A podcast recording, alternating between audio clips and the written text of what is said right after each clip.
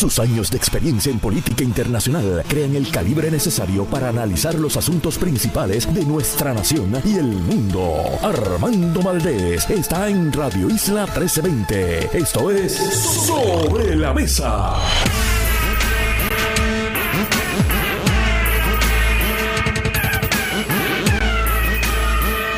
Buenos días Puerto Rico, soy Armando Valdés. Usted escucha sobre la mesa por Radio Isla 1320. Hoy en Sobre la Mesa Gloria Ruiz Cuilan estará con nosotros, periodista estelar de el periódico El Nuevo Día. Además nuestro panel de legisladores, el original, el auténtico Ángel Matos y José Pichi Torres Zamora estarán con nosotros. Yo espero no tener que alertar, levantar la alerta a Pichi Así que Ángel y Pichi, por favor, estén cerca de un teléfono. Asegúrense de que el perro ya haya caminado. No quiero escuchar ladridos, no quiero escuchar el ruido de, del viento. A veces me llama la gente para entrar al programa y es que no se entiende. Yo no sé si es que los publicistas no le explican, mira, tú vas a entrar a un programa de radio. Tú no vas a hablar con la mai tuya. ¿Serio? El iraquí está muerto la risa. Ah, métanse en un lugar calladito. Digo, no estoy criticando a Ángel y Piche. Ellos usualmente se portan bastante bien. Lo que pasa es que se pierden. Entonces que alertar, tengo que levantar la alerta a Piche.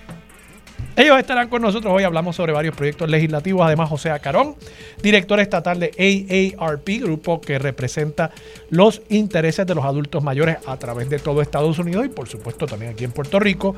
Y en el último segmento de la parroquia San Mateo en Santurce, esa parroquia que es el punto focal de la comunidad de Cangrejo de San Mateo va a estar celebrando este año sus 250 años de fundación y estarán con nosotros Héctor Tomás Rodríguez Martí para hablar sobre la celebración de esos 250 años de esa histórica parroquia santurcina. Todo eso y por supuesto como todos los días de lunes a viernes el mejor análisis de todos los temas para hoy 2 de noviembre, Día de los Muertos, 2 de noviembre del 2023, son las 8 y 4 minutos de la mañana. Los asuntos del país tienen prioridad. Por eso llegamos a poner las cartas sobre la mesa. Vamos a poner las cartas sobre la mesa. De inmediato, Adriana Díaz, oro en los Juegos Panamericanos en la ciudad de Santiago, en Chile. Ya en total nuestra delegación puertorriqueña ha obtenido una medalla de oro, dos medallas de plata y según reporta el nuevo día, nueve de bronce el medallero del Comité Olímpico, yo también consulto para confirmar, dice que son ocho de bronce. No sé si habrá ahí un asunto de timing, pero bueno, el punto es que ya estamos eh, superando las 10 preseas en estos Juegos Panamericanos y para toda esa delegación, los que han ganado, los que no han ganado, nuestras felicitaciones, nuestro agradecimiento, las alegrías que siempre nos traen nuestros deportistas merecen el agradecimiento y el orgullo de todos los puertorriqueños. Vamos a hablar de otros temas que no nos causan tanto orgullo. Quiero tocar el tema del alcalde de Ponce, retomar eso y también tenemos una exclusiva hoy aquí en Radio Isla 1320 y es que la Contralora de Puerto Rico le ha confirmado a Julio Rivera Saniel y entendemos nuestra redacción entiende que es la primera confirmación para el récord que tenemos. Ella ha dicho que está colaborando con las autoridades federales en una investigación que concierne al alcalde de Aguadilla, Julio Roldán. Y me parece que efectivamente eso es un notición. Si Julio Roldán enfrentara algún tipo de situación legal, algún tipo de procesamiento, estaríamos hablando de ya el décimo alcalde en lo que va de este cuatrienio que todavía no cumple los tres años. Todavía es un bebé este cuatrienio, todavía no cumple los tres y ya estaríamos ante el décimo alcalde enfrentando una situación legal. Así que voy a estar hablando sobre eso. Hay una columna interesantísima también de Osvaldo Carlo sobre un tema que discutimos Marilú y yo ayer en el programa y quiero tocarlo porque me parece que, que él, trae una perspectiva bien interesante acerca de la diferencia que se está viendo en cómo se procesa a personas públicas y la misma situación que enfrentan personas que son ciudadanos de a pie. Y yo creo que trae un punto bien, bien, bien importante el amigo ex fiscal Osvaldo Carlos. Así que voy a estar tocando todo eso. Pero primero, quiero comenzar con una noticia que me ha dejado a mí muy sorprendido y es que la senadora Joan Rodríguez Bebe, en una entrevista con la periodista Amanda Pérez Pintado del periódico El Nuevo Día, página 8 del rotativo de hoy, ella dice, eh, y el titular de esta noticia es, defiende su agenda legislativa, por supuesto, la agenda legislativa de Proyecto Dignidad. Y dice que eh, la senadora de Proyecto Dignidad señala que varias de sus medidas están dirigidas a reducir la burocracia e impulsar el desarrollo económico. Fíjense eso. Reducir la burocracia e impulsar el desarrollo económico. E, esto es todo parte de una ideología que Proyecto Dignidad está tratando de plantear como un asunto de libertades. Es la libertad religiosa, es la libertad de mercado, es la libertad económica, es la libertad educativa. Yo educo a mis hijos. Pero hay unas contradicciones que hacen que todo esto suene como tanta hipocresía. Porque precisamente cuando la senadora está diciendo que ella está buscando reducir la burocracia, es que me tengo que reír. En estos días, la representante Lizy Burgos, que es la otra persona que compone la delegación legislativa de Proyecto Dignidad en este cuatrienio, el 27 de octubre ya radicó una medida, yo no la he visto mencionada en otros medios de comunicación hasta el momento, 27 de octubre radica el proyecto de la Cámara 1917. Ustedes saben que estas dos personas, particularmente Lizy Burgos, tengo que dársela a la senadora Joan Rodríguez Bebe. Yo no creo que ella viva tan obsesionada. Y claro, como tiene a Lizy Burgos para hacer el trabajo sucio, pues ella no tiene que, ella no tiene que embarrarse tanto. Pero Lizy Burgos, definitivamente, esta persona vive obsesionada con estos temas y este proyecto incluso es secuela de una controversia que levantó la senadora Joan Rodríguez Bebe con el concierto de una artista trans, villano antillano, que prometió en la promoción de su concierto que iba a ser una noche de lujuria. Miren, yo no voy a esos conciertos yo no voy a conciertos, punto. Yo difícilmente a mí alguien me convenza de ir a un concierto. No es que no me guste la música, de paso, no es que yo sea un amargado, es que simplemente no me gusta el reguero de gente y, y al final del día todo el mundo está cantando, o sea que uno no oye al artista. Yo les he explicado anteriormente por qué a mí, pues, estos tipos de conciertos, pues, it's not my thing, pero yo, pues, por supuesto que quiero defender el que quiera ir y quiero defenderlo porque es una actividad económica importante. Quiero defenderlo porque la expresión artística es parte esencial de nuestra humanidad. Lo que nos distingue es precisamente que nosotros creamos los primeros seres humanos que vivían o que al menos por algún tiempo se guarecían dentro de las cuevas. En algún momento una persona dijo, mira, estoy aburrido. En aquel momento, ¿verdad? Cuando vivíamos en las cuevas, pues no habían teléfonos celulares, no había internet. Yo sé que deben haber muchachos camino a la escuela que estarán pensando, ¿pero qué hacía esa gente? Sin un celular, sin un iPad, sin Netflix. Pues sí, por la mayoría de la historia humana, los seres humanos han vivido sin todas esas cosas. ¿Y qué hizo un cavernícola? Se puso a pintar, se puso a crear. ¿Y saben qué? Hay algunas de esas pinturas, arte, porque realmente uno lo ve y uno se da cuenta que estábamos ante simple y sencillamente otro ser humano igual que nosotros, pero en otro momento de nuestra historia, hace miles y miles y miles de años. Uno ve el arte de estas personas y uno se da cuenta, ellos tenían las mismas capacidades, las mismas destrezas, el mismo ojo para el mundo que tenemos nosotros. Y obviamente pues hay muchas imágenes de animales, pero hay también imágenes que probablemente harían sonrojar a algunas personas. Hay imágenes del sexo femenino, quiero decir, de la vagina, ¿no? Del órgano femenino sexual.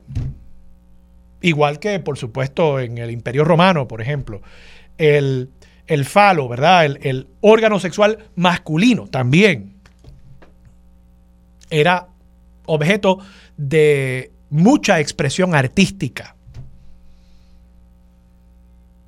Y la expresión artística es importante y es un valor en sí mismo para la humanidad. Y la expresión de nuestra sexualidad y la expresión de el arte también, de la naturaleza en la creación del cuerpo humano, yo creo que es parte también del ejercicio creativo del ser humano, del ser humano mirándose a sí mismo a través del arte. Entonces, Joan Rodríguez Bebe dice, no, yo quiero defender la libertad económica, porque de nuevo, usan ese asunto de la libertad y de la libertad económica para disimular las otras cosas donde quieren infringir en los derechos y en las libertades de minorías sexuales en nuestro país, de minorías étnicas en nuestro país, de la mujer en nuestro país. Y dice ella, no, yo lo que estamos haciendo, estoy citándola aquí directamente, lo que estamos haciendo es promover la libertad económica del individuo. Bueno, resulta que este proyecto de la Cámara 1917 de la representante Lizy Burgos, cito, para crear la ley para establecer las clasificaciones de los eventos, espectáculos y actividades artísticas a los fines de disponer que todo productor, promotor, establecimiento y u organizador de un evento espectáculo y o actividad artística deberá establecer una clasificación para la admisión y o restricción por edad de las personas que asistirán al evento, espectáculo y o actividad artística y disponer la multa administrativa por cada infracción. De paso, que esa multa administrativa por cada infracción sería de 5 mil dólares por no establecer un sistema de clasificación que se establece aquí en el proyecto de ley, que si audiencia general, PG, PG13, R y NC17. Entonces, ella quiere ahora obligar a los productores, obligar a los artistas a tener que poner una etiqueta en sus obras, a expresar, ¿verdad? A infringir sobre su derecho artístico, sobre su libertad artística, y poner en la promoción de sus obras, aunque no sea en un foro público, ¿verdad? Digamos, yo supongo que eso lo podría hacer eh, un teatro, el Teatro Tapia. Si el municipio de San Juan quiere establecer esa norma, pues yo me imagino que quizás uno podría hacer el argumento. Y aún así, cuidado, porque es un foro público, es un lugar público. Pero no, esto es incluso si yo quiero hacer un evento en un lugar privado, ella quiere obligar a los artistas a establecer este sistema y entonces si no cumplen con lo que establece la ley, ella quiere ponerle una multa de 5 mil dólares a esos productores y a esos artistas. Entonces yo digo, bueno, pero ¿de qué estamos hablando? Esto no es libertad económica. No, esto es más burocracia porque esto va a tener que crearse una agencia y unos inspectores para ir a ver que efectivamente se esté cumpliendo con la ley. Y supongo que los policías llegarán a los teatros con su libretita de boletos de tránsito para ponerle multas también a los productores y a los artistas y a los actores.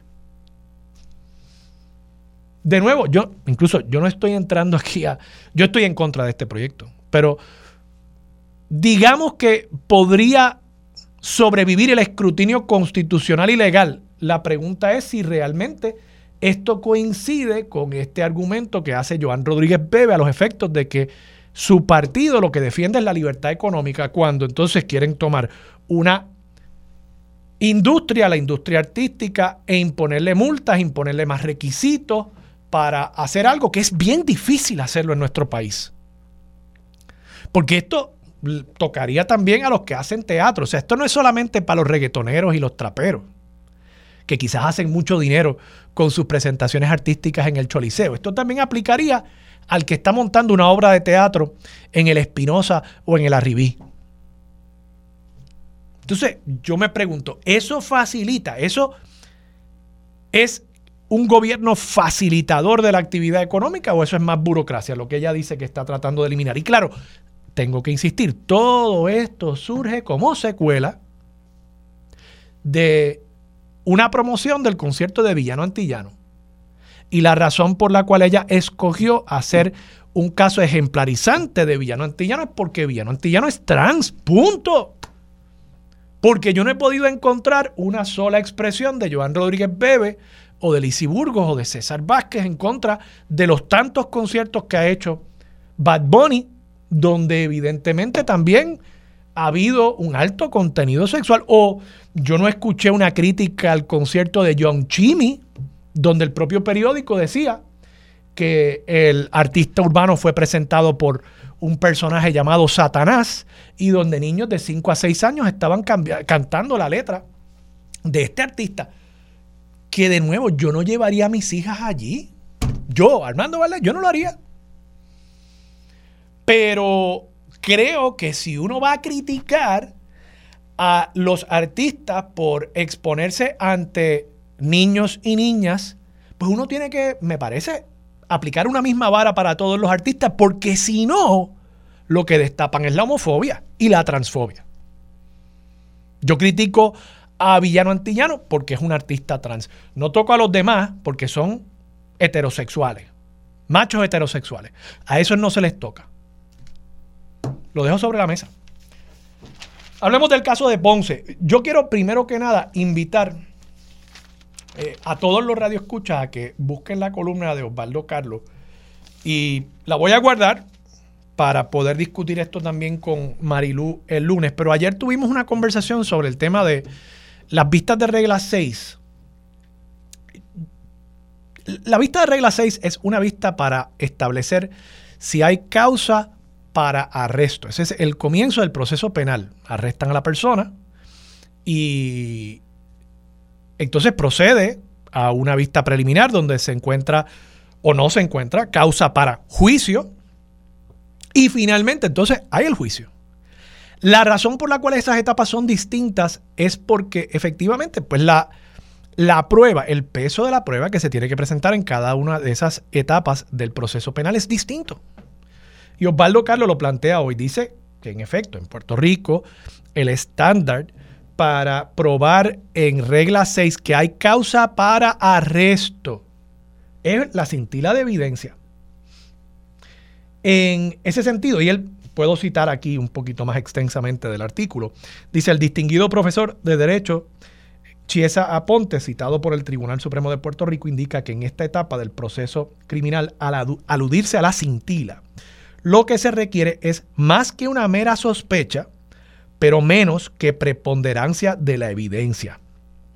O sea, si yo puedo probar, no más allá de dudas razonables, sino que hay algo más que una mera sospecha de que se cometió un delito, debería haber causa para proceder con el arresto. Y, y lo que plantea Osvaldo Carlos, que yo creo que es un punto bien importante, es que en Puerto Rico los casos de figuras prominentes de la política particularmente se han convertido en mini juicios y eso es lo que el Tribunal Supremo de Puerto Rico ha dicho no debería ser porque hay un juicio, hay una etapa al final que es el juicio, donde ahí pues tienen todo el debido proceso de ley, el derecho a la confrontación de los testigos y la evidencia, etcétera. En esta etapa no se debe realizar un juicio. Y lo que dice Osvaldo Carlos, yo estoy viendo que para figuras prominentes de la política se convierten en mini juicios, pero para el ciudadano de a pie, veamos el caso, por ejemplo, de esta eh, muchacha, Lisha, despachan eso en par de horas, despachan el proceso de regla 6 y se haya causa para arresto.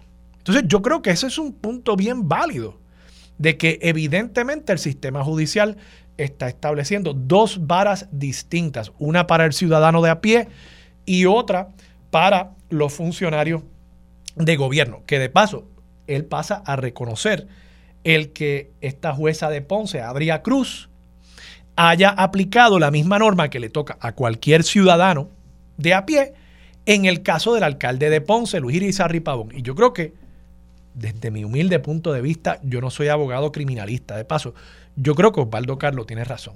Yo creo que el sistema judicial tiene distintas etapas.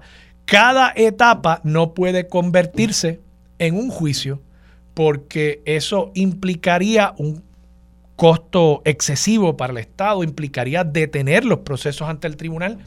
Y si bien es cierto que tenemos que garantizar los derechos de los acusados, también, también tenemos que asegurarnos que se haga juicio, que se haga justicia para el pueblo de Puerto Rico, que es quien lleva los casos. Recuerden, esto es pueblo de Puerto Rico versus Luis Irizarri Pavón.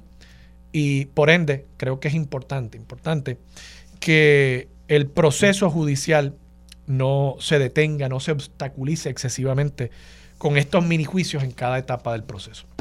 Vamos a la pausa, regresamos con más de Sobre la Mesa por Radio Isla 1320. Quédate en sintonía, conéctate a radioisla.tv para acceder y participar en nuestra encuesta diaria. Sobre la Mesa por Radio Isla. Más de 25 años activa en el campo de las comunicaciones, adentrándose en temas profundos de política y gobierno. Su norte es hacer periodismo justo y de altura. A esta hora se une a la mesa la periodista Gloria Ruiz Quillan. Regresamos hoy Armando Valdés. Usted escucha sobre la mesa por Radio Isla 1320. Gloria Ruiz Quillan se sienta a la mesa. Gloria, buenos días, ¿cómo estás? Buenos días, estoy bien. ¿Y tú cómo estás? Muy bien, muy bien. Gloria, tienes un artículo hoy en el periódico El Nuevo Día sobre el tema de las radicaciones. Eh, me ha sorprendido, y creo que a muchos nos ha sorprendido, que ya Proyecto Dignidad cerró su proceso de eh, radicación de candidaturas cuando los demás partidos apenas están empezando. Claro, Proyecto Dignidad va a tener este proceso alterno en febrero eh, explícanos un poco cómo ellos están corriendo este proceso de candidaturas, por qué ha cerrado tan temprano. Parecería incluso que hay como una intención de cerrarle el paso a, que muchas personas lleguen de, afuera, quizás a aspirar bajo la insignia de esa colectividad. ¿Cómo, ¿Cómo tú lo ves? ¿Qué es lo que has podido descubrir? Cuando tuve la oportunidad de hablar con el comisionado electoral de, de Proyecto Dignidad, Nelson Rosario, fue muy enfático y muy puntual en decirme que ellos buscan varios escaños adicionales en la legislatura y por supuesto algunas alcaldías. Eh, no es de extrañar entonces que comenzaran ese proceso desde marzo, como bien me explicó. Eh, lo dividieron en términos de regionales. ¿Perdón? Perdona, es que tosí. Gloria, tengo eh, el, polvo del Sahara me está afectando y tengo un poquito de tos. Disculpa. Te decía, te decía que Rosario entonces me explicó que comenzaron el proceso de selección de candidatos o de aspirantes en marzo.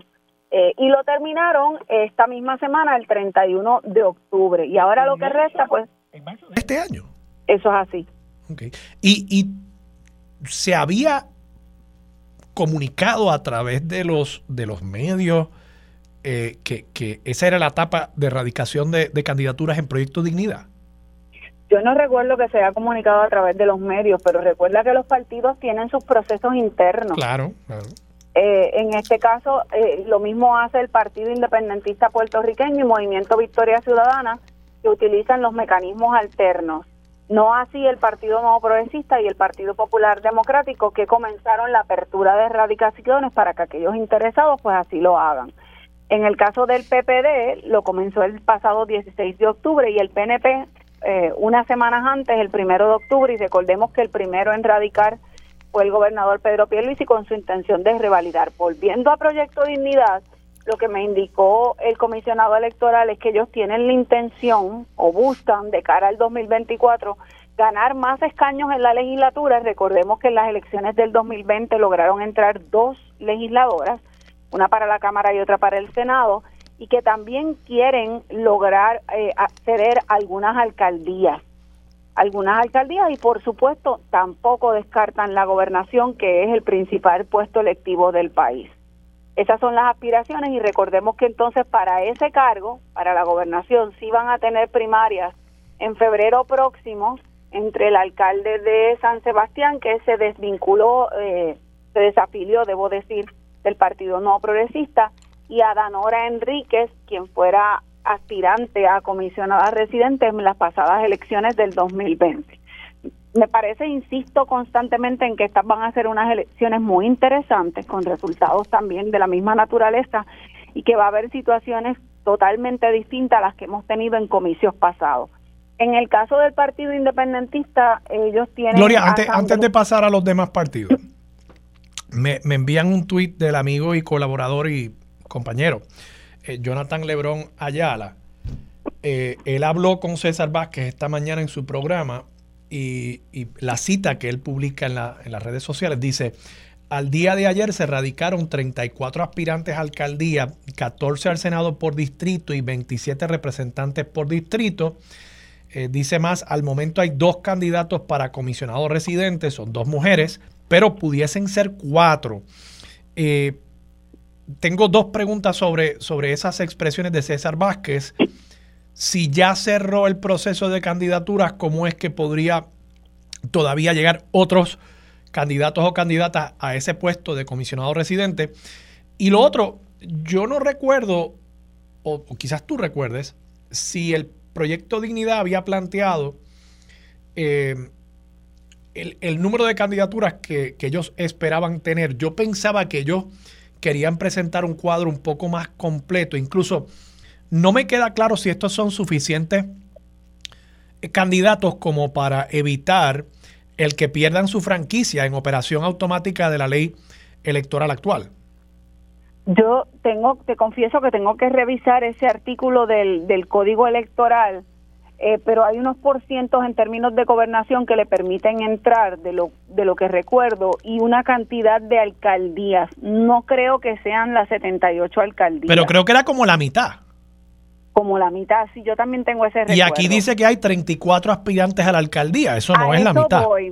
Sobre esos números, no sé si son finales. Cuando yo hablé con el comisionado electoral, todavía no, no habían hecho la tabulación final. Él me pidió un tiempo adicional para poder tener esos números. Por eso me, me pregunto si es final, eh, si no es final, pues claro, pueden estar tabulando todavía y cuando digo tabulando me refiero verificando que las personas que presentaron sus documentos en efecto cumplan con todos los requisitos que exige la ley y esos números puedan entonces subir. Eso es lo único que puedo pensar. O sea que, que no es no es que todavía esté abierto el proceso, sino que ya han certificado a dos candidatas para comisionada residente y podrían haber dos más en la medida en que cumplan con, lo que sean los requisitos que ha establecido Proyecto Dignidad. Recordemos que cada partido tiene una comisión cualificadora que establece unos requisitos del partido y otros que tienen que ser sin duda alguna los que establece la ley. Eh, y, y, esto se depura y entonces se determina si la persona es certificada o no para pasar al proceso siguiente, que es entregar los expedientes a la Comisión Estatal de Elecciones, que eso ocurre a partir del primero de diciembre. Y, y hay un detallito ahí que me enteré ayer, de ordinario, la, la radicación que establece el Código Electoral es del primero al 30 de diciembre, pero este año tengo entendido que el 30 de diciembre cae fin de semana y por lo tanto, curiosamente, vamos a estar viendo radicaciones hasta el próximo 2024, el 2 de enero de 2024. Y, Gloria, por último, para cerrar con Proyecto Dignidad y podemos pasar con los demás partidos en el próximo segmento, ¿podría todavía algún aspirante llegar a la Comisión de Estatal de Elecciones y decir, yo sé que ellos están haciendo ese método alterno, pero yo quiero radicar para la primaria de ley, forzar a Proyecto Dignidad a tener primaria de ley junto con los otros dos partidos que ya se proyecta que van a tener primaria en junio. Yo entiendo que sí, porque este es el proceso para escoger candidatos, pero alguien pudiese, eh, entiendo yo que sí, que pudiese presentarse y, y retar en primaria. No entiendo por qué no. O sea, que, aquí podría darse el caso que, por ejemplo, no es que yo quiera darle ninguna idea a Elizabeth Torres, pero ella podría llegar el 2 de enero a la Comisión Estatal de Elecciones y, radicar su candidatura para Proyecto Dignidad. Y si el resto de los candidatos de Proyecto Dignidad pensaban que iban al proceso de febrero, posiblemente incluso se convierte en inoficioso el proceso de febrero, porque si ella es la única que radica, quizás ni habría que hacer la primaria de ley. Eso, eso podría pasar. Yo tengo la duda de si si no fuiste cualificado por ese partido, si en efecto puedes correr bajo su insignia. Yo entiendo que no. Okay, que ese proceso que ese proceso lo tienes que dar inicialmente. Si tú aspiras a estar validado o validada por una por un partido político tienes que someterte a las reglas de rigor de ese partido. De lo contrario te conviertes en un candidato independiente. Mm. ok a boy can dream eh, Gloria vamos a vamos a la pausa y regresamos y hablamos de los demás partidos y sus procesos de erradicación de candidaturas aquí en Sobre la Mesa por Radio Isla 1320. Quédate en sintonía, conéctate a radioisla.tv para acceder y participar en nuestra encuesta diaria. Sobre la Mesa por Radio Isla. Los asuntos de toda una nación están sobre la mesa. Seguimos con el análisis y discusión en Radio Isla 1320. Esto es Sobre la Mesa. Regresamos, soy Armando Valdés, usted escucha sobre la mesa por Radio Isla 1320.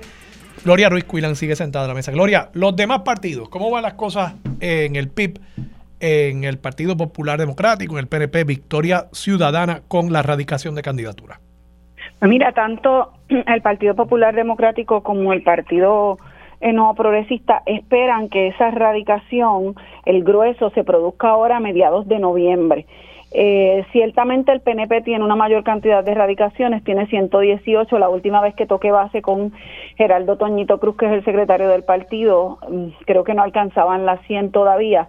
Eh, pero eso va a estar en ebullición en estos días. Recordemos, por ejemplo, que el domingo debe presentar su aspiración eh, Pablo José Hernández Rivera a, la, a comisionado residente en Washington eh, José Luis Dalmau debe estar definiendo qué va a hacer con su futuro político. Me dicen algunas fuentes que él sencillamente no va para la gobernación y quien va eh, sería entonces Zaragoza y Jesús Manuel Ortiz. Eh, eso ya te lo están diciendo fuentes tuyas de, buena tinta. Eso es así. Interesante. ¿Y, y regresaría al Senado? ¿Perdón? ¿Regresaría al Senado o se retiraría de la política? No, lo que me dicen es que regresaría al Senado. ¿Con la intención de aspirar a la presidencia?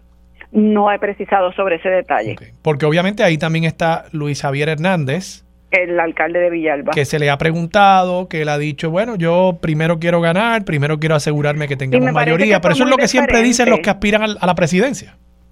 Sí, pero en este caso fue muy diferente en términos de dejar esa decisión a sus compañeros y no, no dijo tácitamente quiero aspirar al, al Senado. Me parece curioso que a diferencia, el, en este caso, el PNP todavía no tenga un aspirante a comisionado residente, sí a la gobernación, y el PPD sí tenga un aspirante a la, a la, silla en Washington, sobre todo cuando el Partido Popular Democrático no ha ocupado esa silla por ya prácticamente 20 años, mientras que esa silla ha estado ahí ocupada por, por candidatos que han sido electos bajo la insignia de La Palma. ¿Y qué te dicen eh, tus fuentes? Porque yo, por ejemplo, en, en ABC Puerto Rico, eh, yo le, he preguntado directamente a William Villafañe, por ejemplo, en varias ocasiones.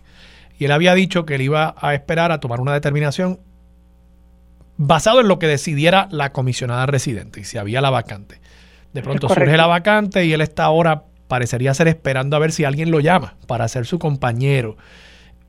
Los demás candidatos que se han mencionado también están haciendo lo mismo. Pierluisi me luce no ser una persona que, que se vaya a meter demasiado en este tema. ¿Cómo tú lo ves? Yo veo que el asunto se ha tratado de manera ambivalente. Sí, ¿verdad? Por los aspirantes y también por el gobernador en su intento de revalidar en la gobernación y puedo hacer un pequeño recuento. Como bien tú dices, Villafaña dijo, si la comisionada se sale, yo me tiro. No ha pasado nada. Quiquito Meléndez, la misma situación. Larry Seyhalmer es como el, el candidato más codiciado por todos, pero no se lanza tampoco. Y sabemos cuál fue la situación que hubo con el el general José Juan Reyes, que quería una situación de consenso y eso no se logró. Eh, así que hay un vacío y el gobernador por su parte me parece y sus representantes han tenido una postura vacilante en ese tema. Aunque el gobernador ha querido ser enfático en, en decir que no, que él está esperando y que se reserve el derecho de endosar a alguien, lo cierto es que en un momento dado se habló de que cada uno de los aspirantes a la gobernación, entiéndase él y Jennifer González, estarían presentando su compañero de papeleta. Eh, y eso lo enfatizaron sus representantes, en este caso Vega Borges por Jennifer González, Aníbal Vega Borges, y Gabriel Rodríguez Aquilo por el lado del gobernador. Y posteriormente ocurre las expresiones de Edwin Mundo diciendo que le da un ultimátum a la comisionada residente hasta el 5 de noviembre, que eso es este fin de semana, eh, y de lo contrario que le van a presentar un candidato. Y cuando se le pregunta al gobernador, él dice, no, esas son cosas de Edwin Mundo, tienen que preguntarle a Edwin Mundo. Ay, Dios mío. Creo que ya quedó claro la ambivalencia. Sí, sí, sí, es que, eh, oye, esto me recuerda a lo que pasó con la delegación de Cabildero, que el gobernador no intervino, dejó eso totalmente por la libre y se le colaron ahí figuras, pues como eh, el ex gobernador Ricardo Rosselló, que yo no, yo no sé, yo no creo que le añada mucho a esa delegación y creo que le cuesta al PNP volver a traer ese recuerdo. Y por supuesto Elizabeth Torres, que, ha sido eh, para mí pues, pues el, germen de la discordia eh, en el movimiento estadista y, ha provocado que muchas personas, entre ellos Orlando Parga, diga que, que esa delegación de cabilderos pues realmente ha sido eh, un mamarracho. No sé si esa fue literalmente la palabra que usó, pero creo que bastante cercana. Victoria Ciudadana y el PIB, ¿qué está pasando allí? En el caso del PIB, ellos van a tener lo que ellos llaman su Asamblea Nacional. Eso va a ser en el Centro de Convenciones de Puerto Rico el próximo domingo 10 de noviembre. Eh, y ya allí van a escoger lo que ellos llaman eh, los candidatos nacionales, que son el candidato a la gobernación, a comisionado residente en Washington, al Senado y a la Cámara de Representantes por acumulación. Ellos han estado realizando, entre tanto, asambleas municipales para seleccionar al resto de los candidatos a puestos electivos. Me dice el comisionado electoral Roberto Iván Aponte que ya llevan más de 50 asambleas municipales. Esto básicamente es para escoger quiénes son sus aspirantes en términos de las alcaldías. Eh, y me llamó mucho la atención porque yo pensaría que había pues hay un proceso conjunto con Movimiento Victoria Ciudadana y el PIB. Y cuando le pregunto a Ponte, pero entonces cómo van a hacer con el asunto de las coaligadas, y me dijo lo siguiente, y cito, estamos trabajando para tener los candidatos y respectivamente de los acuerdos concertados a través de toda la isla. En su momento, tanto Juan Dalmau como Manuel Natal harán los anuncios sobre este asunto. Mm. O sea que no hay una expectativa entonces de que la semana que viene, como quizás sería más natural, hubiese un anuncio sobre la alianza para que entonces el PIB anuncie sus candidatos el 10 de noviembre. No, tú no tienes esa expectativa. Bueno, la expectativa de que se haga ese anuncio está porque ellos lo anunciaron mediante un comunicado. La pregunta es cuándo sería ese anuncio. Y me parece que no, porque si el anuncio de, la, de los candidatos del PIB es el domingo 10, no puedes mutilar tu propio anuncio. Creo que debe ser después o un poquito antes, no sé. Pero debe haber una estrategia concertada, creo yo. ¿Y, ¿Y qué es lo que ha detenido el que se haga ese, ese anuncio, eh, yo siento que hay muchas personas ya reclamando que, haya algún tipo de progreso, ¿no? Eh, porque es una narrativa que ya lleva mucho tiempo. Ya incluso dijeron, bueno, la vía judicial la estamos descartando, no vamos a ir al Tribunal Supremo. ¿Qué es lo que ha detenido eso? incluso figuras como, por ejemplo, el, gran amigo Silverio Pérez eh, escribió en el periódico El Nuevo Día hace poco que, que ya pues estaba estaba llegando a un punto complicado el, asunto y que debía hacerse un anuncio. ¿Por, ¿Por qué se ha dilatado tanto?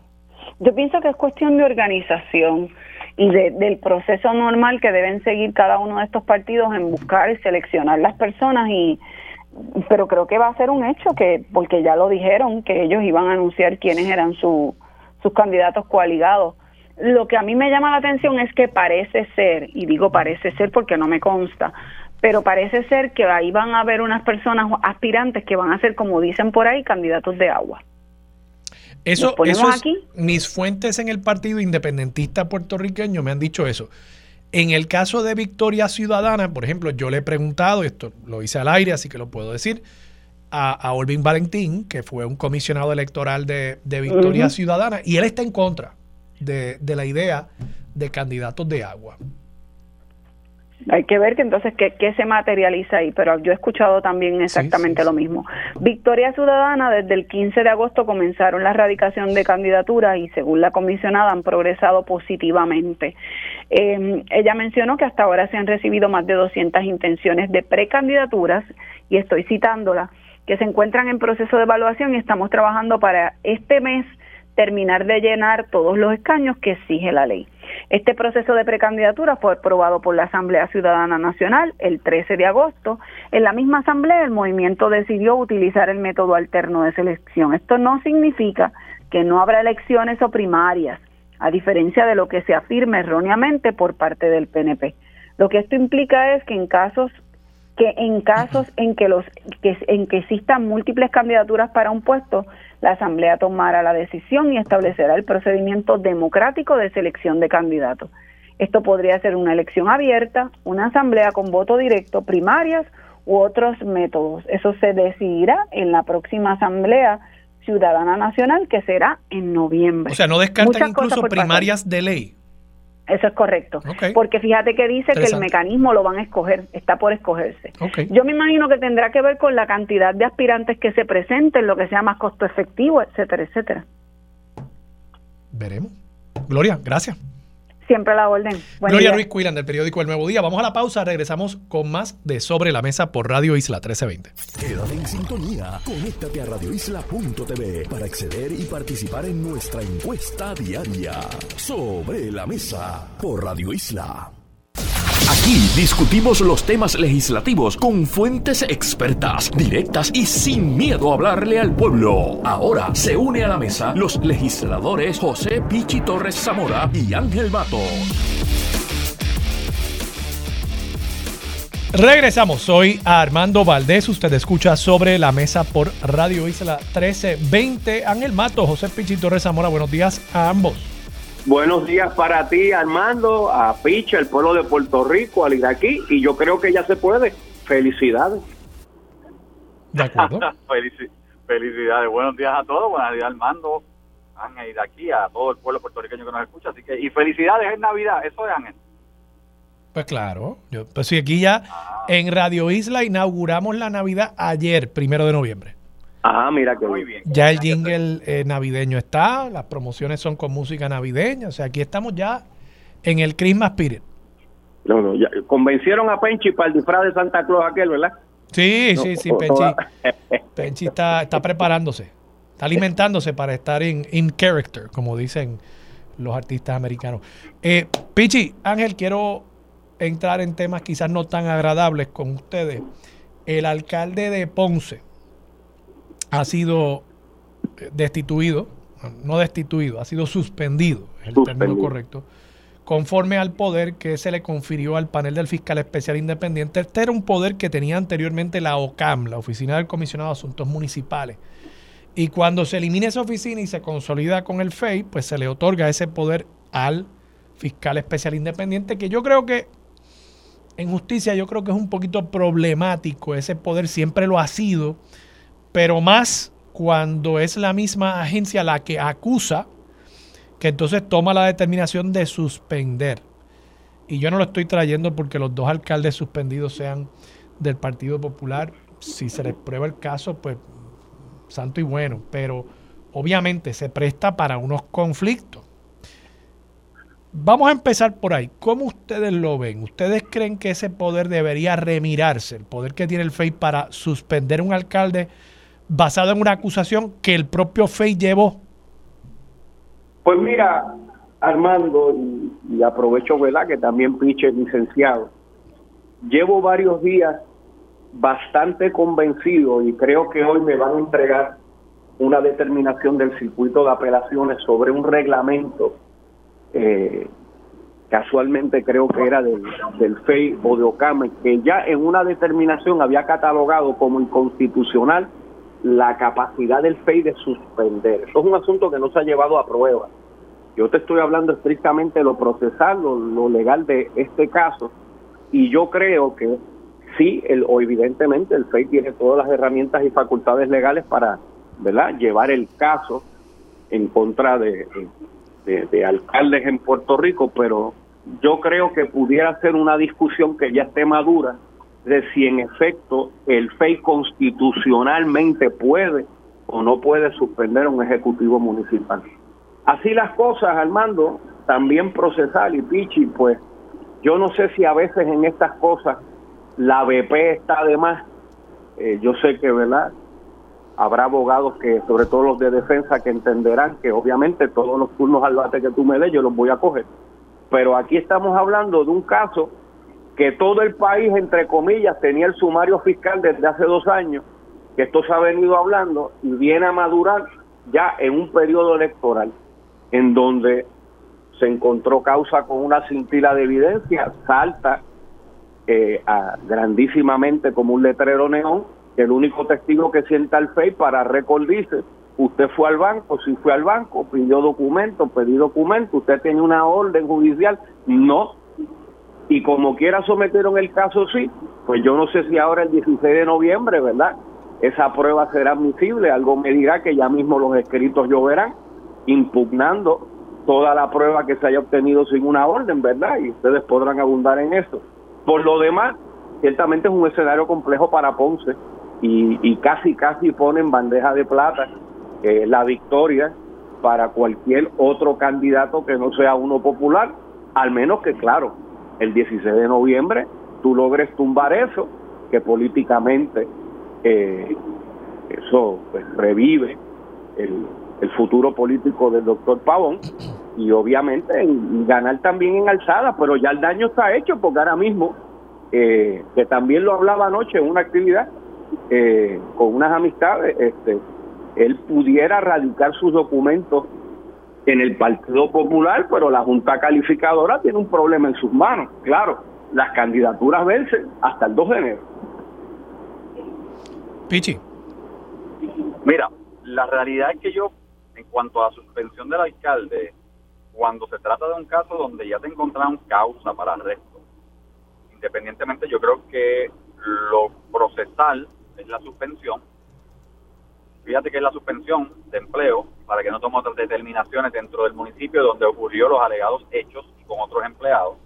Eh, una vez, ¿verdad? Se, abre la cantidad de, personas que certificaron o va a certificar, etcétera sean o no sean empleados, pero es una previsión que tiene que hacer, este obviamente, se tiene que hacer con el alcalde, en este caso con el funcionario público que sea, en este caso el alcalde.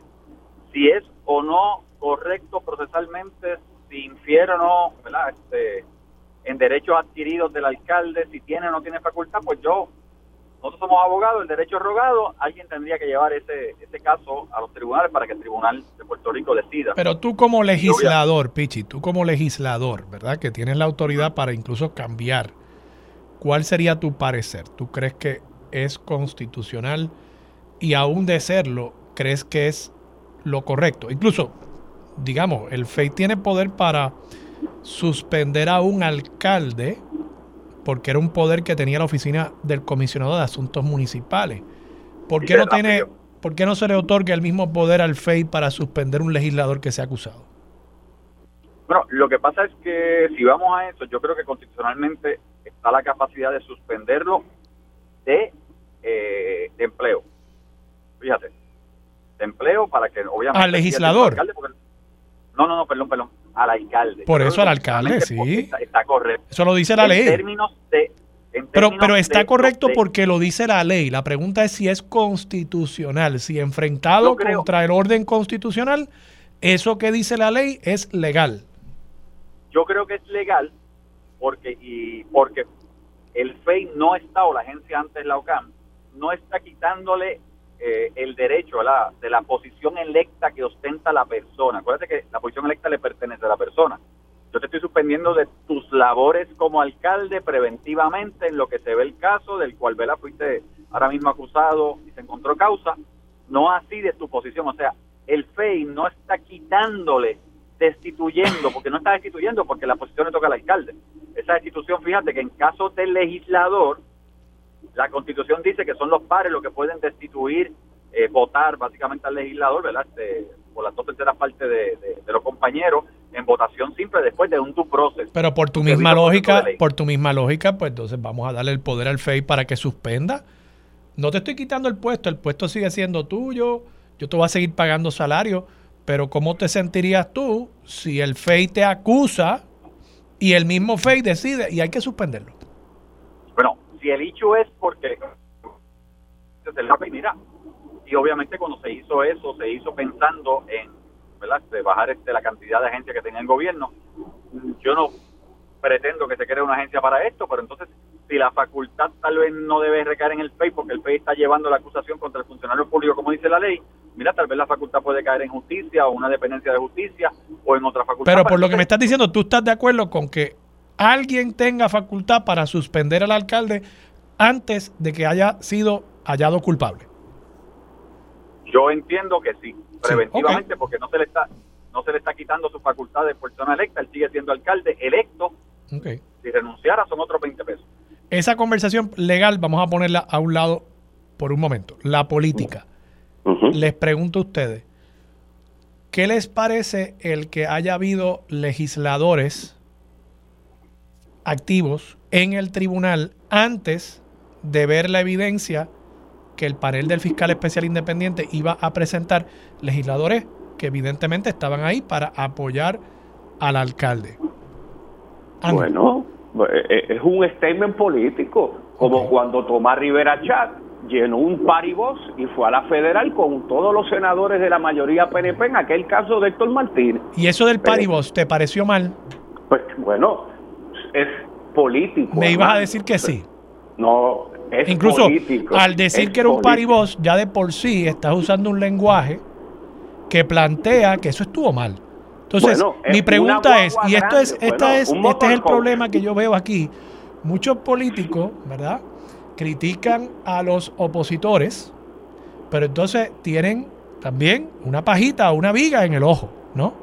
No, y, y creo que aquí, si se critica a Tomás por haber llevado una guagua con medio Senado, ¿por qué no hacemos lo mismo con los tres legisladores populares que fueron allí antes de ver la evidencia. Porque una cosa es que ya tuviste la evidencia, antes de ver la evidencia. Lo mismo de paso que le critiqué a Victoria Ciudadana cuando lo hicieron con Mariana Nogales. Está bien, Armando, pero de nuevo, no critiqué. Te dije que es político. Además de la presunción de inocencia y yo y las personas que crean en el alcalde y decidieron estar allí, para darle su apoyo. ¿En qué vehículo fueron los tres legisladores? Me gustaría una descripción. Porque era un paribos, pues, ¿cuál es la descripción que vamos a usar de el vehículo que haya usado? En sus vehículos personales, Armando, porque desde el 2013 el Partido Popular en mayoría renunció a la dieta y al carro. Así que Cheito llegó, Cheito creo que tiene un Toyota Yaris, eh, Tito tiene otra guagua Toyota. Eh, yo no sé si Domingo estaba por allí. Eh, ese se compró un carro. paso, no se les está pagando, no se les está pagando ahora millaje. Yo, yo vi un artículo que se le estaba pagando millaje hasta 800, 900 dólares a los legisladores. No se le está pagando ahora porque se ha pagado desde siempre el reembolso a los legisladores tanto en Puerto Rico y a viajes a los Estados Unidos y se sustituyó el millaje por una fórmula de tres escalas. Yo pertenezco a la primera escala y de verdad y de yo solicitar reembolso cuando agarro mi carro y voy a Mayagüez y regreso, pues como mi día a día es de Carolina San Juan, pues 150, 180 pesos. Hay otros legisladores que vienen de, de, Cabo Rojo, puedo pensar en Joel Sánchez Ayala, de Mayagüez, los del sur, que tienen una escala de a 300 y a 600 por ir para arriba. Al mes al mes. Eh, Pichi, ¿qué, qué, te parece a, ti? Eh, no sé, yo, yo, yo creo que si lo criticamos, y es que yo escuché muchas críticas del Partido Popular, de, de todos los sectores, a Tomás Rivera Chat cuando él en un ejercicio político llevó a medio Senado allí. Yo lo critiqué, pero igual, es que, no sé, yo, yo creo que precisamente políticamente el rol de los partidos no es defender a personas que han sido eh, eh, acusadas. Eh, Está bien. A nivel personal, a nivel personal, yo entiendo que tú tengas un cariño con tus compañeros, que tú los llames, le envíes un emoji, tú sabes, mira, suerte ahí, abrazo y un corazoncito. Pero tú vas, tú ir allí, pues estás enviando un mensaje de que el partido. Y no ir, y no ir allí, manda un mensaje. Y no estar, manda un mensaje. Pues no sé, Pichi, ¿qué te parece a ti? Le dieron la espalda. Mira, lo que pasa es que esto es bien personal y te digo, obviamente nosotros cargamos con el peso del cargo que ocupamos, ¿verdad? Yo como legislador, Ángel como legislador, representante de los partidos, Ángel como portavoz, de liderato en la Cámara de Representantes, yo como director ejecutivo y pasado vicepresidente, cargamos.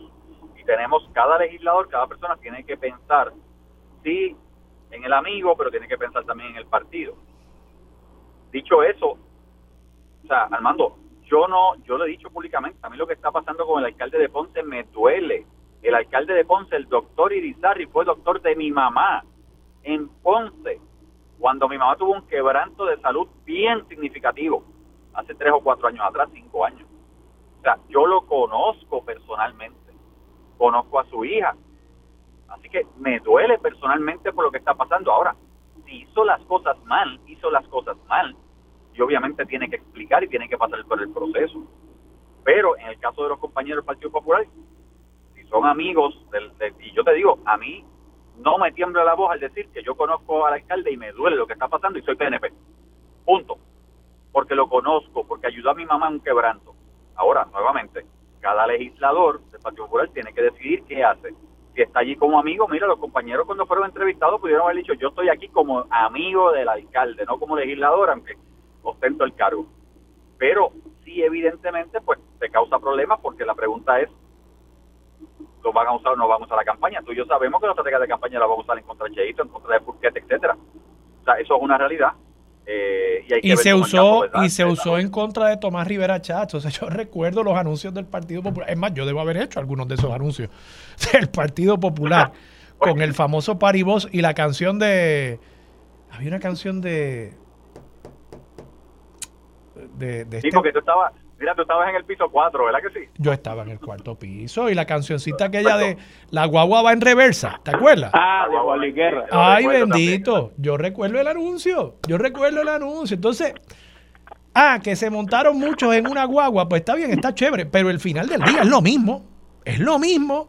Es Victoria Ciudadana convocando al liderato, alto liderato de su partido, al colegio de abogados, a defender a, Mariana Nogales sin haber visto la evidencia. Y es pues legisladores acudiendo, incluso creo que el, el, el menos malo de los casos es el de estos tres legisladores porque ellos pues, pues, pues en teoría pudieron haber ido ahí eh, en su carácter personal, pues Tomás Rivera Chats, presidente del Senado, eh, Manuel Natal, coordinador general de Victoria Ciudadana. Nadie les despinta a ellos que ellos son pues, líderes importantes, eh, principalísimos de ese partido. No estoy diciendo que estos tres legisladores no lo sean también. Pero, pero nada, creo que estamos aplicando una, una, doble, una doble vara. Vamos a pasar a otros temas, porque yo creo que no vamos a estar eh, de acuerdo aquí. Hay un proyecto de ley que a mí me ha resultado de lo más interesante y me gustaría su parecer. Este proyecto lo ha presentado eh, la legisladora Nitza Morán, senadora. Yo sé que ustedes están en Cámara y todavía les tardará un tiempito en llegar la medida, pero es un proyecto para multar a las personas que rehúsen a soplar cuando se les detiene y hay causa fundada para entender que la persona ha estado consumiendo alcohol y obviamente pues conduciendo un vehículo. ¿Cuál sería el parecer de ustedes sobre esa medida? Pichi, vamos a empezar contigo, que tú eres abogado también y, y yo, yo, yo que soy abogado, no, no he formado realmente una posición aquí. Me gustaría tu, tu criterio primero. ¿El mío? Sí, Pichi. Mira, que te perdí momentáneamente, perdóname. Ah, ok. En el caso de la senadora, ¿verdad? Y el proyecto de ley, yo puedo entender la intención que quiere ella, ¿verdad? Con la multa de 3 mil dólares para las personas que se nieguen a hacerse la, la, la prueba. Pero yo no me recuerdo y tengo que buscar el tracto, yo creo que en el antiguo código había, el código pedía penal en un momento dado y ponía unas restricciones o unas penas a las personas que no se hacían la, la, prueba eh, de alcohol o se negaban a realizarse la prueba de alcohol en el acto. Esas restricciones se quitaron en algún momento y por eso quiero ver el tracto de por qué se quitaron en su momento eh, y por qué no existen ahora, porque desde mi perspectiva como abogado, pues tú, tú y yo, como ciudadano, Ángel, el que me está escuchando, cuando lo paran en la calle, hacer un registro y si el, si el oficial entendiera que tú estás este, bajo los efectos de, bebidas embriagantes, ahumado, como decimos en la calle, pues la realidad es que como quiera tú tienes un debido proceso de ley. Punto.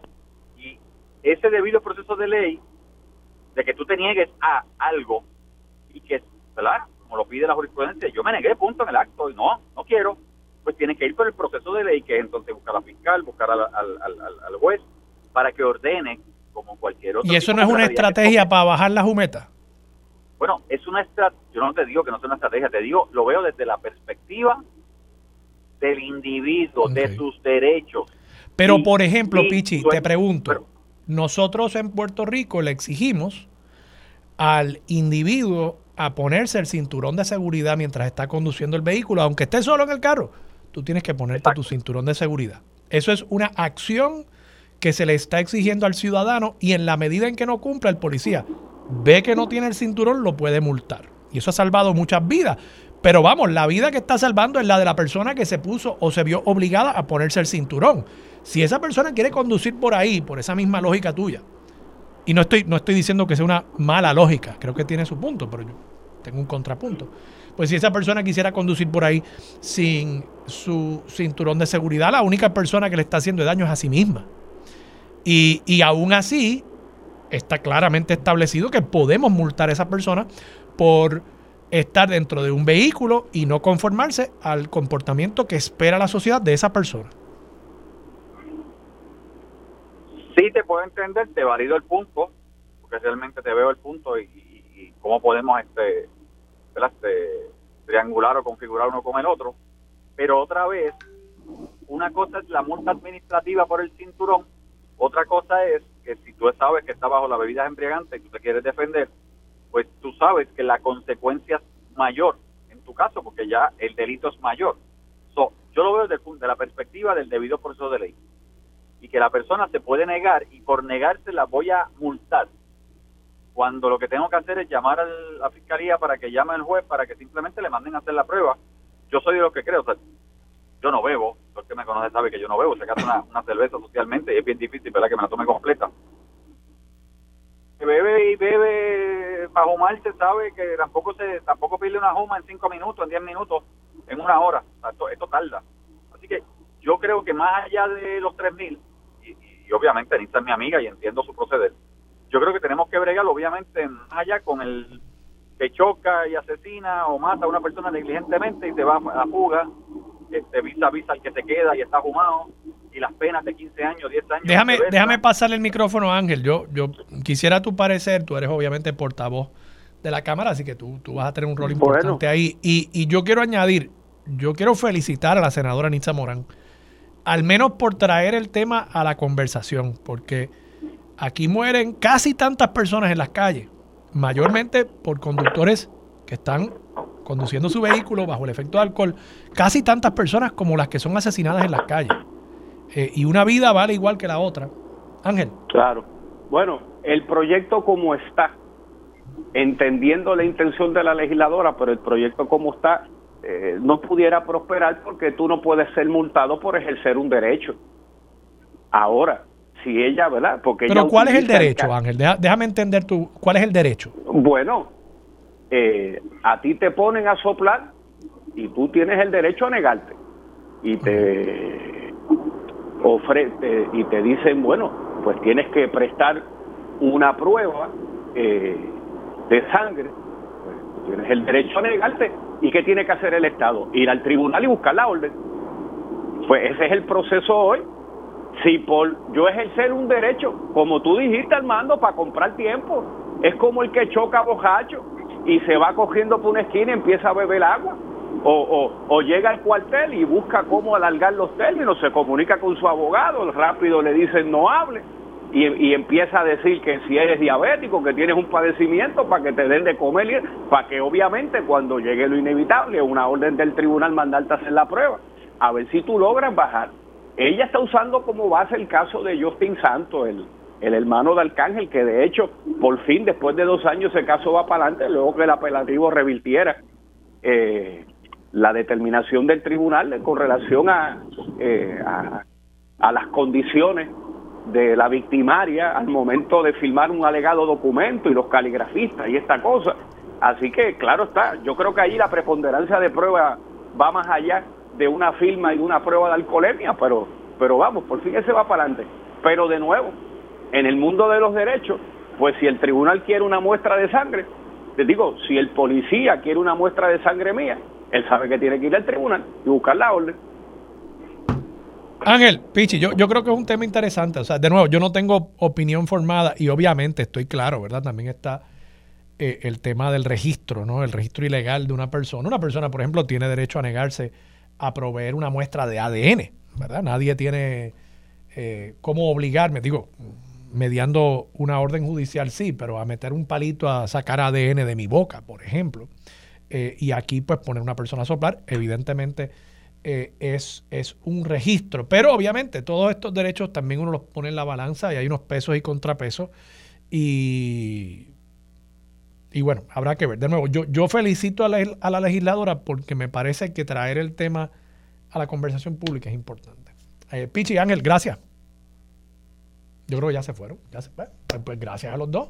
Vamos a la pausa. Regresamos con más de Sobre la Mesa por Radio Isla 1320. Quédate en sintonía. Conéctate a radioisla.tv para acceder y participar en nuestra encuesta diaria. Sobre la Mesa por Radio Isla. Los asuntos de toda una nación están sobre la mesa. Seguimos con el análisis y discusión en Radio Isla 1320. Esto es Sobre la Mesa. Regresamos, soy Armando Valdés, usted escucha sobre la mesa por Radio Isla 1320 y a esta hora está con nosotros José Acarón, el director estatal de AARP. José Acarón, amigo, buenos días, ¿cómo estás? Muy bien, estoy Armando. Saludos a todos los radioescuchas de Radio Isla. Hace mucho tiempo que no hablamos, pero hay muchos temas que quiero eh, discutir contigo esta mañana. Hubo un artículo recientemente, José, que fue el que originalmente me eh, provocó el interés por llamarte acerca de los adultos mayores como víctimas del crimen. Obviamente hubo este caso muy sonado en Puerto Rico, que luego nos enteramos que el responsable fue un policía, que digo, se alega, que, luego se quitó la vida. Eh, que, era un conocido que trabajaba para ellos en la casa. Ah, correcto. Y que eh, pues mata a estos dos adultos eh, mayores en Isabela. ¿Cuán común es el, el, crimen contra adultos mayores? Yo sé que en la mayoría de los casos pues no llega al punto del asesinato. En Puerto Rico el, el perfil, lamentablemente, de la persona eh, que muere en un delito es una persona, un hombre joven de menos de 30 años. Eh, por lo general eso es lo que apuntan las estadísticas, pero eh, sí percibo que hay mucho otro tipo de delitos del que son víctimas los adultos mayores. Fraude, robo. ¿Cómo ustedes están viendo esa actividad delictiva? Mira, el del fraude hemos hablado muchísimo y la principal víctima del fraude eh, eh, son las personas mayores que tienen que cuidarse de ser engañados por criminales muy especializados eh, en la, de cómo cometer fraude y cómo manipulan a la población. Número dos, está la parte de explotación financiera, que es la explotación generalmente de familiares hacia los adultos mayores y esto no lo reportan porque es bien difícil que una persona mayor reporte a un familiar suyo, nieto, un sobrino nieto, etcétera, que está explotándolo financieramente. Pero es igual de dañino y lleva también, tiene consecuencias de salud física y mental terribles para la población. Está entonces la tercera área, que es el área criminal, como vimos en este caso en Isabela, eh, Oye, la ola criminal no nos puede extrañar que ya estamos mojando de los pies a la gente mayor. ¿Por qué? Número uno, y este es el análisis que hemos hecho. Número uno, la, población, la gente joven se ha ido, se han quedado sin red de apoyo, están muchos viviendo solos, tienen ingresos fijos que lo saben la gente, eh, los criminales, y la parte de la comunitaria, que es bien importante, está sumamente fragmentada.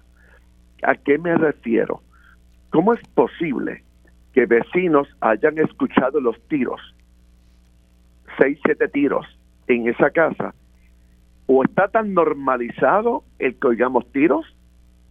¿O qué pasó que no reportaron que escucharon tiros? Y te voy a dar varios casos también que se ha dado ¿Te acuerdas? La, pues, la gente que murió no fue crimen, pero es una, característica del aislamiento social que los hace más eh, precarios, más vulnerabilidad de ser víctimas de crimen. Es, por ejemplo, el caso de Salín, de Guánica, que las dos personas murieron y se encontraron a los días. Uno de ellos había muerto porque el cuidador se había muerto ya hacía cuatro días. don, ¿por qué los vecinos no están pendientes? Eh, igualmente, hoy me alegro, en la portada de uno de los periódicos habla de este caso en Isla Verde, que los vecinos se extrañaron y entraron y lo encontraron con vida. Y eso es lo que tenemos que tener.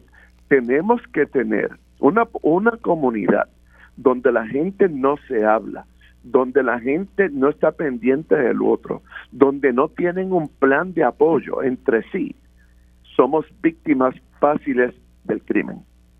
Y ahí es donde tenemos que tocar esto, Armando. ¿Cómo vamos, y, y la gente que nos escucha, siente con sus vecinos, con sus vecinos, haga un plan con sus vecinos. ¿Qué pasa?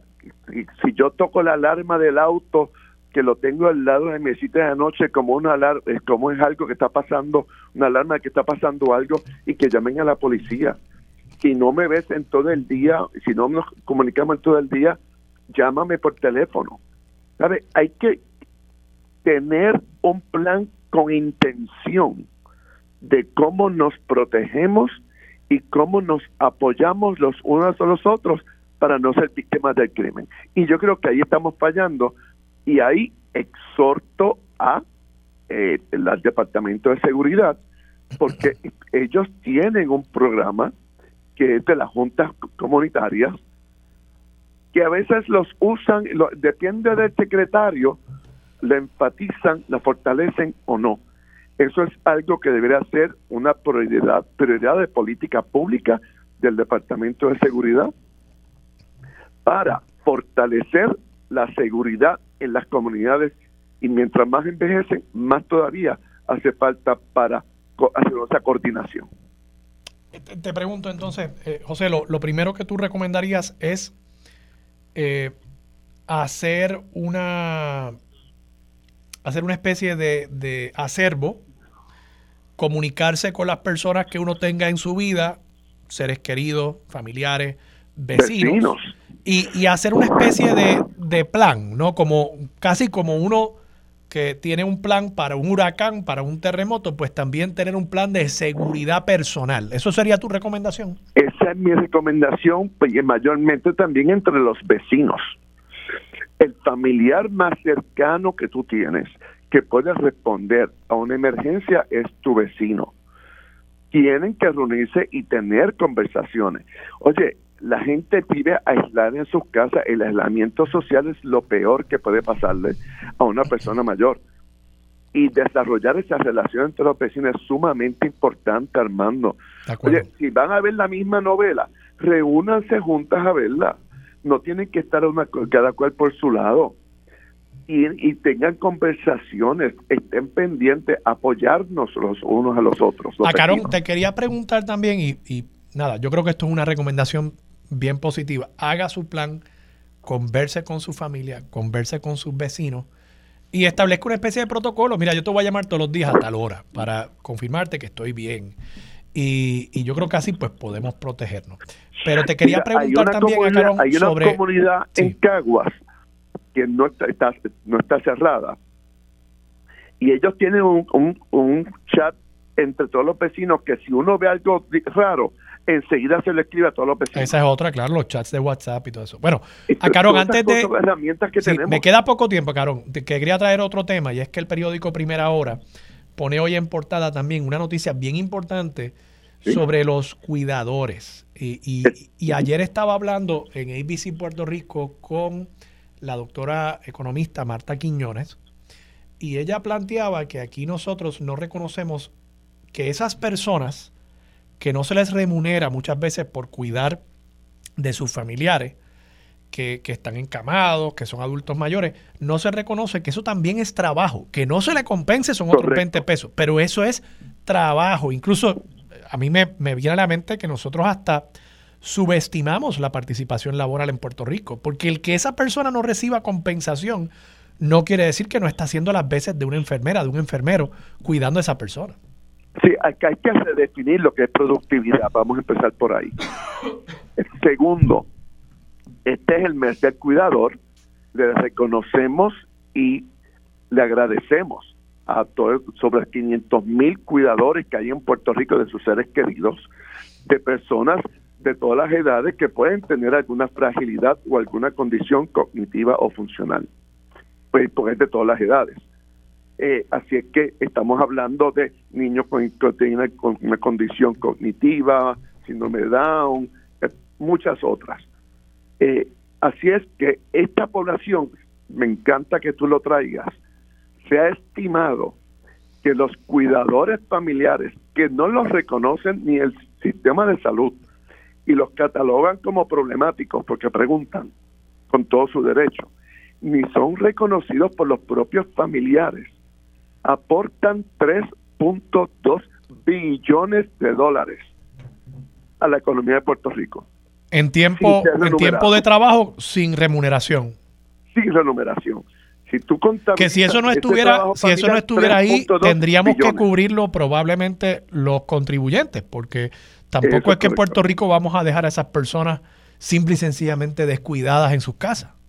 Y esa actividad de ayer, estos hemos creado una alianza, se llama Aliados para Cuidar, que está Proyecto Plenitud, está Dementia Friendly, Fundación Triple S y EIRP, y estamos ahora uniendo muchas más organizaciones con plan a largo plazo para unirnos todos, porque hay que capacitar a esa gente que está cuidando a un ser querido que, como tú bien dices, hace de enfermera eh, sin tener ninguna capacitación, sin apoyo en un sistema de salud, que como te dije lo tilda de, de problemático, es el que ejecuta el plan individualizado de salud, la nutrición, el ejercicio, la transportación, llevarlo al médico, darle los medicamentos lo hace todo.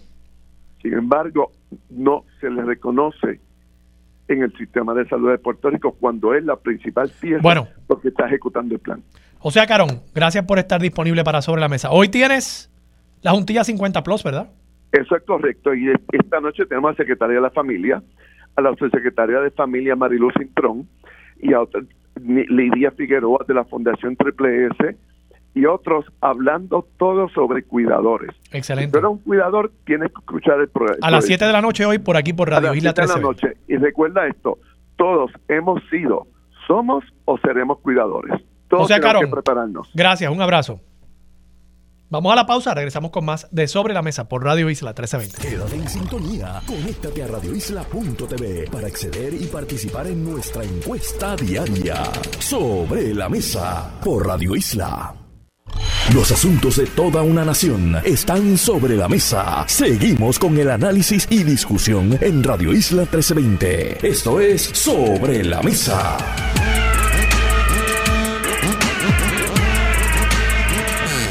Regresamos, soy Armando Valdés, usted escucha sobre la mesa por Radio Isla 1320. A mí me acaban de enviar un comunicado de prensa que dicen que es de Georgie Navarro. Yo tengo que pensar que esto es un chiste hay gente que me dice que no, que, que, que es Georgie Navarro.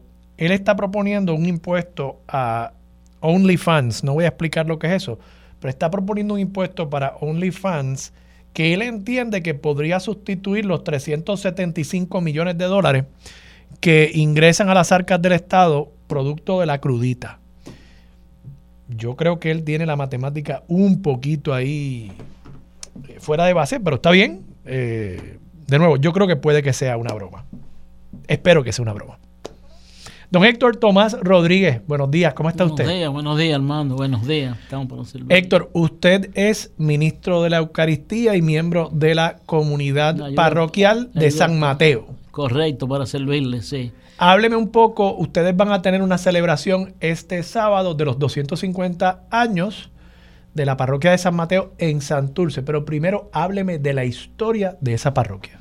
San Mateo se funda como una capilla en 1729. Después, en 1773, Santurce quería ser municipio y le pide al rey de España, le escribe al rey de España pidiendo que le dieran la certificación como municipio. Y de España le contestan que no le podían dar la certificación porque no tenían parroquia. Y entonces se comienza el 31 de marzo de 1773, se comienza a construir la iglesia y se termina el primero de noviembre de 1773. O sea, 7 por 3, 21, 210 días después, ¿sabes? Se trajeron... Habrá sido supongo, una estructura bastante modesta en aquel momento. Sí, era una capillita pequeña y sigue siendo, San Mateo es bien pequeña, ¿sabes? Sigue siendo una capilla. Pero ya es un edificio de hormigón, bonito. sí, es bonito, ¿sabes? Muy histórico. Pero, pero eh, ¿Dónde está localizado para los que no sepan? En la calle San Jorge, esquina San Mateo, que es San Mateo, continuidad de Eduardo Conde. cuando usted llega hasta la cima de esa loma en la que está la San Jorge. Eso es lo más alto de Santurce. Lo más alto de Santurce, ahí hay una iglesia que tiene unas escalinatas preciosas como una media luna que dan hacia esa esquina. Y esa iglesia que está ahí, que estoy seguro que muchos de ustedes tienen que haberla visto y quizás nunca se les ha ocurrido parar ahí, esa es San Mateo. y es una iglesia entonces que, que nace con Santurce. Con Santurce y se llama San Mateo de Cangrejo porque Santurce, el primer nombre fue Cangrejo, porque aquella área todo eran manglares y habían cantidad de cangrejos. Cangrejos se cogían con la mano y cosas así.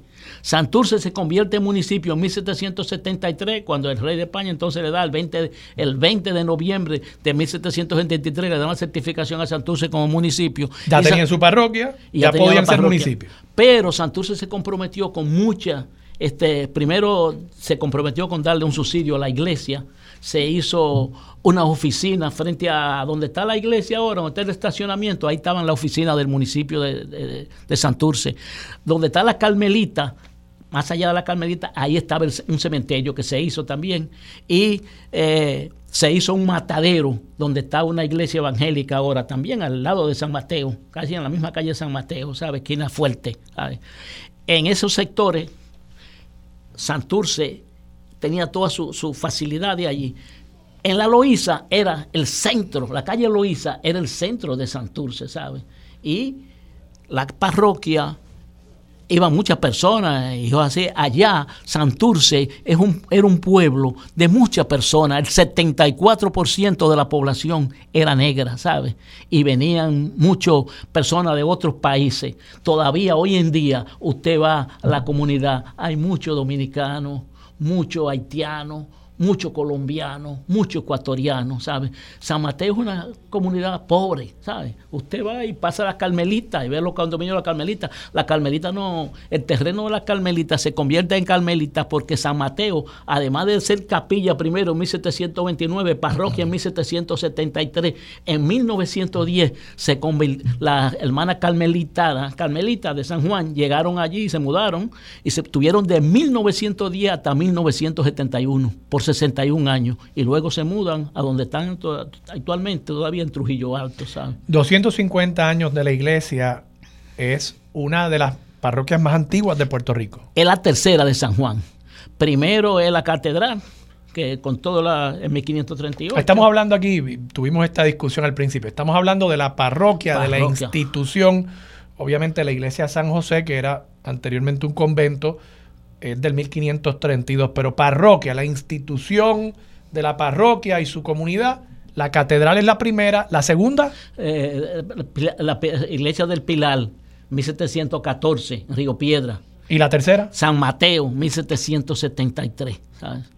Este, si usted coge San Juan, por ejemplo, en el siglo XX, que más San Juan, eh, más iglesias se hacen en San Juan. Por ejemplo, en 1908 se hace la iglesia de Sagrado Corazón. En, 1700, en 1917 se hace Santa Mónica.